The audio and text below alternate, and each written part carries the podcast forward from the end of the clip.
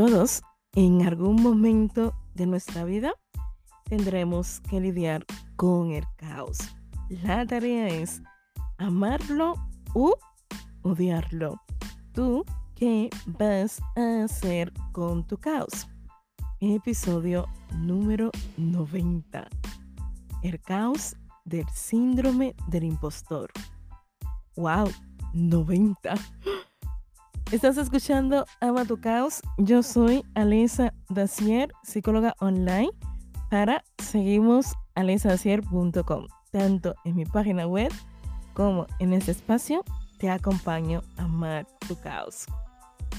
La semana pasada colapsé. La ansiedad me visitó, cosa que no sucedía hace muchísimo tiempo. Y eso está bien llevaba días donde emocionalmente estoy bien, pero a nivel profesional me estoy presionando bastante con leer mucho más, aprender mucho más, especializarme mucho más, investigar mucho más temas relacionados con emprendimiento, sostener un negocio, catar cliente, cosas que no te dan en la carrera y que tanto necesitas si quieres mantener un consultorio tanto online o presencial. Dígase el emprender, que es muy bonito, pero cuando te metes en él, menuda locura. Y lo es. Pero también tiene su parte bonita, el por qué y el para qué lo haces. Que yo debería hablar más adelante también sobre el caos del emprendimiento. y la ansiedad cuando vino, como siempre digo, no viene sola.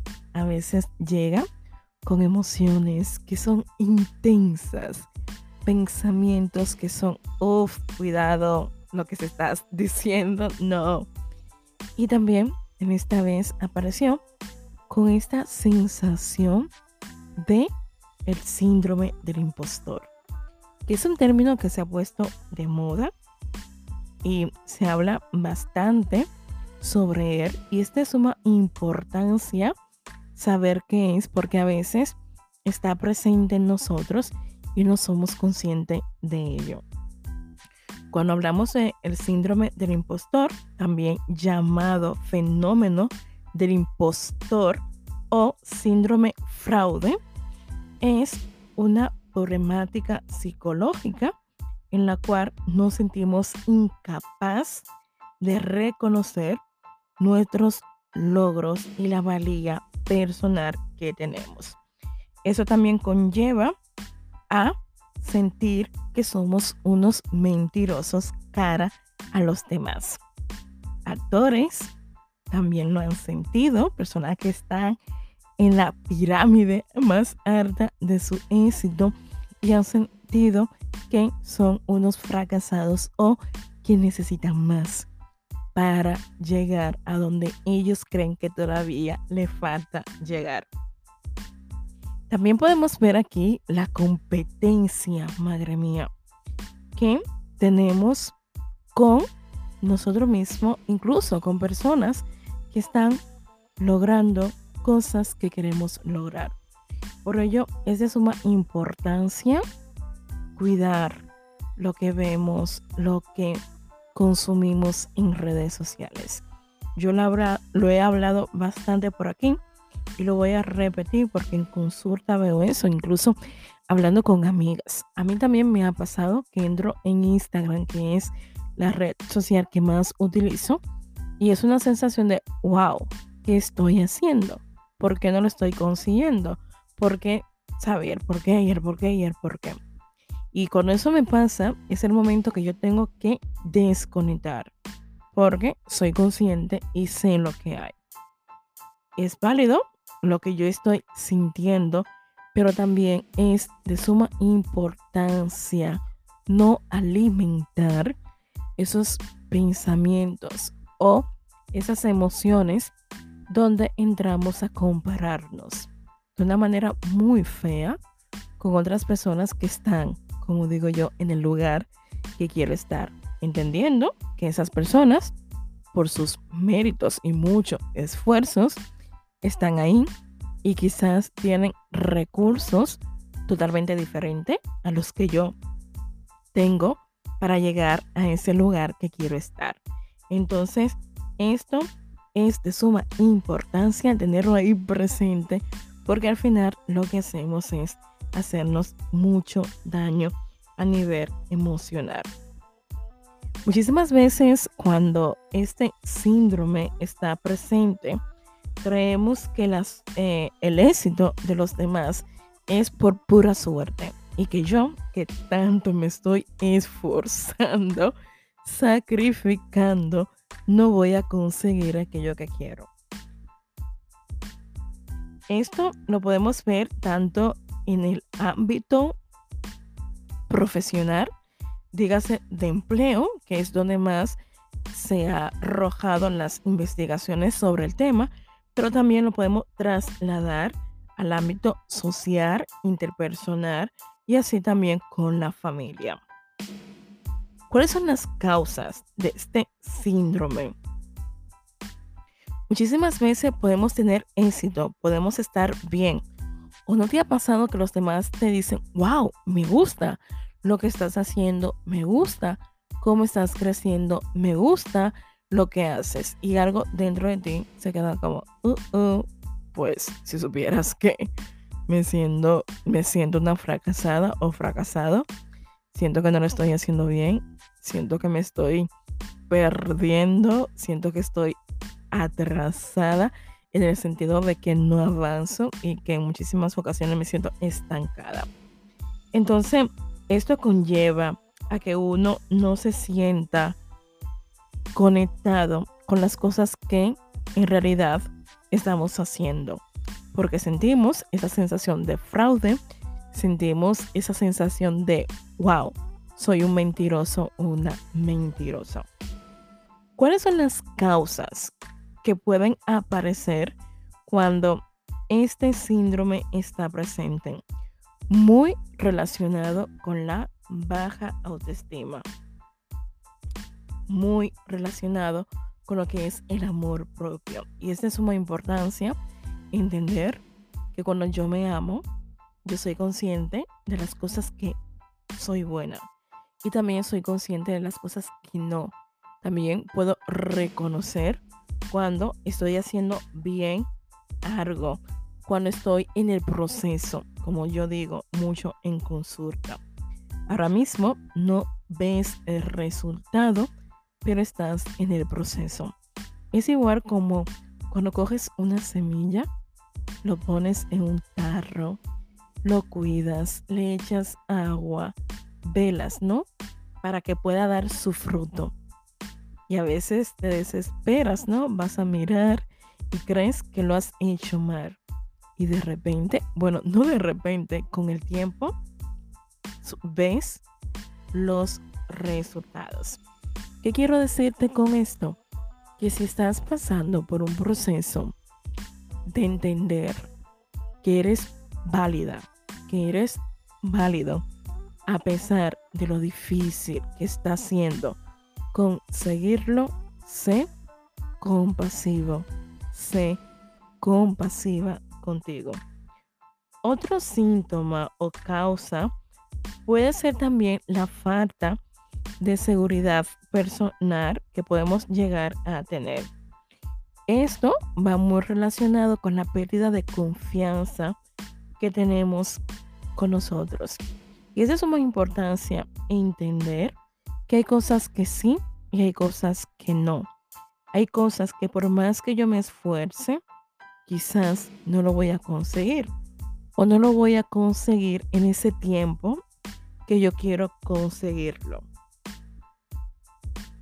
Y también va muy relacionado con malas experiencias que tenemos en el pasado, donde la sensación o el caos del fracaso estuvo presente y ahí nos dimos cuenta de que, uff, no soy suficiente, me esfuerzo y no lo consigo, la vida es injusta, el universo no está de mi parte todas esas cosas no bonitas que nos decimos en algunos momentos. Es de suma importancia entender que sí te mereces tus logros, que sí te mereces el lugar, ese puesto de trabajo, que sí te mereces incluso esa relación, que sí te mereces esos amigos que tienes. Y aquí entra algo sumamente importante y es el lenguaje. El síndrome del impostor va a aparecer, se va a instalar, pero aquí hay una parte sumamente importante. ¿Cuál es el lenguaje que me comunico conmigo mismo, conmigo misma, cuando está presente? Dígase, cuando aparecen esos pensamientos donde me siento insuficiente, ¿qué es lo que me digo? ¿Por qué repito esas palabras que lo único que hacen es llenar mi vida, mi pensamiento de un caos que no puedo gestionar. A veces nos sentimos eh, que lo que hacemos no es suficiente. A veces ni conocemos las capacidades que tenemos para conseguir aquello que tanto estamos deseando. Y es cierto que a veces mm, la vida se vuelve un poco complicada y que eso también puede ser un detonante, claro está, para que el síndrome del impostor se instale. Y no es cuestión de creer yo puedo con todo. Ojito, no, no puedes con todo. Puedes con una cosa hoy, otra mañana y otra después, pero no puedes con todo a la vez. Y esto también es de suma importancia porque cuando yo siento esa sensación de que no doy para hacer todo lo que quiero hacer, ojito, mucho cuidado, que sí, puedes tener 20 mil cosas, pero esas 20 mil cosas lo harás poco a poco y va a depender muchísimo de factores. Tiempo, recursos emocionales y económicos que a veces influyen bastante para conseguir algunas cosas. También está la desmotivación. Y no todo tiempo estamos motivados, no todo tiempo estamos con esa energía de, hey, vamos a hacer cosas, vamos a conseguir, vamos a hacer esto. No, hay etapas donde necesitamos estar tranquilos, desconectar de esa presión que tenemos en la cabeza en conseguir cosas, en hacer cosas, conseguir, hacer, conseguir, hacer. Y cuando entramos en ese bucle, madre mía, qué tortura emocional nos hacemos. Es suma importancia también entender que este síndrome, esta sensación, produce muchísima ansiedad. Si tú sufres de ansiedad como yo, sabes que la ansiedad a veces es un caos terrible. Es un caos que, bueno, bueno, vamos a respetar la ansiedad que aparece por algo. También la mezcla de tristeza y la tristeza nos lleva a, wow, desconectar por completo de las cosas bonitas que no han sucedido a lo largo de nuestra vida. Los seres humanos, la mayoría, nos centramos más en aquellas cosas que no pudimos conseguir aquellas cosas que no sucedieron o dejaron de suceder. Y ahí nos quedamos atrapados muchísimo en lo que es el pasado. Un pasado que a veces idealizamos. Estamos en el presente y necesitamos aprender a conectar con él si queremos, sobre todo, vivir una vida en equilibrio.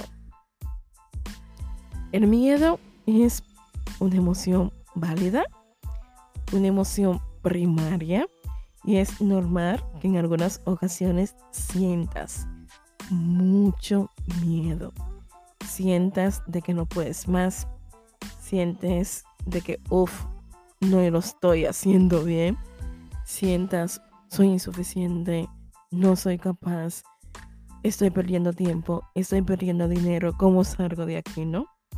Entonces, es una importancia entender que el miedo no debe paralizarnos, más bien sirve en muchísimas ocasiones para protegernos. Y cuando yo veo qué hay detrás de mi miedo, puedo ser un poquito más consciente de mi realidad. Y esa realidad me puede a mí ayudar a entender que quizás no es el momento para yo hacer, conseguir, vivir, disfrutar eso que tanto quiero. Y yo sé que esto es un caos porque muchísimas veces creemos en mi esfuerzo lo voy a conseguir. Y el esfuerzo está bien siempre y cuando esto no te afecte a nivel emocional y a nivel de salud. ¿Vale? Es como hacer un punto de equilibrio y saber diferenciar cuando estoy dando lo mejor de mí y cuando lo estoy dando todo y me estoy quedando sin nada. Y esto aplica para muchas áreas de nuestra vida. Como lo dije al principio, este síndrome o síntoma que sentimos tiene que ver con la sensación de fraude, con la sensación de soy un mentiroso, le estoy mintiendo a los demás. Y aquí me detengo porque muchísimas veces nos cuesta conectar y reconocer que sí, soy suficiente, soy buena. A mí es un tema que yo estoy trabajando bastante. Si me sigues en redes sociales, puedes ver mis publicaciones, mi página web, donde cada lunes tengo un contenido totalmente diferente. Luego ahora con el nuevo podcast, madre mía, parece publicidad, pero no, ha sido natural. El podcast sobre sexualidad afectiva también. Las personas dejándome un mensaje, en el cual me dice, uy, Elisa, me gustó el episodio, me gusta lo que estás haciendo. Este post me ha ayudado bastante. Y algo dentro de mí me dice, uff, wow, vale, ¿sabes? Y yo tengo una amiga que cuando me dice cosas positivas, me dice, créetelo, que si te lo digo es porque es verdad. Y a veces nos cuesta bastante el reconocimiento, tanto el propio como el que viene de fuera. Entonces yo creo que esto es muy importante, tener presente que sí, somos válidos, somos suficientes para muchas cosas que sabemos hacer bien. Y la que hacemos mal no significa que seamos insuficientes, sencillamente, amiga, amigo, no somos robots. Somos seres humanos y hay que quedarse con la parte importante. ¿Cómo podemos trabajar este tema? Si llevo tiempo lidiando con esta sensación, ¿qué es lo que tengo que hacer? Bueno, aquí lo que podemos hacer es un tratamiento basado en una psicoterapia breve o de larga duración. Va a depender de la problemática y con qué lo estamos asociando con otras áreas de nuestra vida. Hay que tener en cuenta que frecuentemente ese, este síndrome viene asociado con una personalidad insegura, con muy baja autoestima, incluso una depresión. Entonces, si esto lleva tiempo presente, los síntomas que he hablado y te has sentido identificada o identificado con esto, no dudes, por favor, en buscar ayuda de un profesional y apoyarte en él o en ella y sobre todo que puedas entender y conectar con las cosas válidas que tienes. Eres suficiente, no te lo digo yo, lo sabes. Muchísimas gracias por escucharme. Espero que estés muy pronto por aquí en un próximo episodio como cada viernes. Recuerda, no es publicidad, pero tengo un nuevo podcast donde hablo de sexualidad afectiva para todos. Así, me puedes buscar en la plataforma que quieras, Spotify, Google Podcast, donde tú me escuches. Yo soy Alessa Dacier, psicóloga online, y para mí ha sido un placer que estés por aquí. Bye bye.